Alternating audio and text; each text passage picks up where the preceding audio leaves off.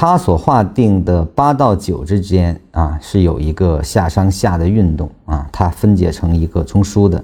而实际上，这个下上下在前面的它所标注的这个向下箭头的地方啊，实际上也出现过下上下下上下两次啊，但是呢，它这个地方没有标出来。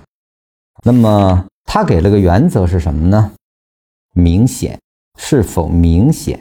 第三段的明显是不同的啊。也就是说，八九这一段是更加明显一些。那么这个明显，我们发现这个明显是什么呢？它不是一个下上下构筑的明显啊。实际上前面这个下上下啊，跟它最近的这个地方也是比较明显的啊，但它没有采纳，而是把八到九之间形成了一个中枢结构啊，就是它的内部结构中的次级别走势中枢啊，而前面的这个下上下并没有构成。原因呢？很多人是说这个地方后面又被出新高了。实际上后面这个九这个位置后面也是延续出高点的啊，所以这个说明是不足以的啊。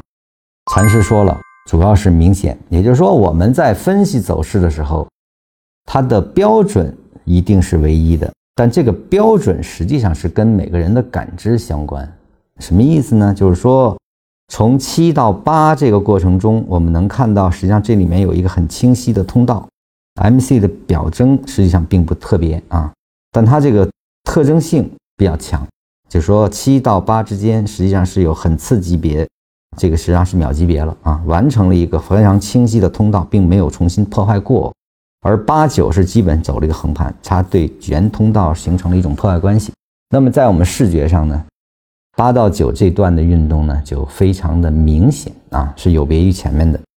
同样呢，在前面五六这个过程中的时候也是如此啊。它虽然这个地方是以缺口方式完成了上下上啊，就是那个下呀是由缺口方式完成的，但是呢，四到七之间这个地方对四到七之间形成了一个非常明显的拐折，所以它把这个五六啊做成了一个结构啊，所以说呢。从四到七这个走势呢，它就分成了四五五六六七这样的运动。所以，我们看禅师的分解方式是为了便于对市场的理解。这个理解的标准是明显，是否可以明显的能够分别特征啊？就是它的结构破坏或者叫节奏发生了破坏啊？这个是禅师的标准啊。也就是说，我们不能用形去判断。而是更多的去理解禅师所给出的神啊，这个神就是什么意思呢？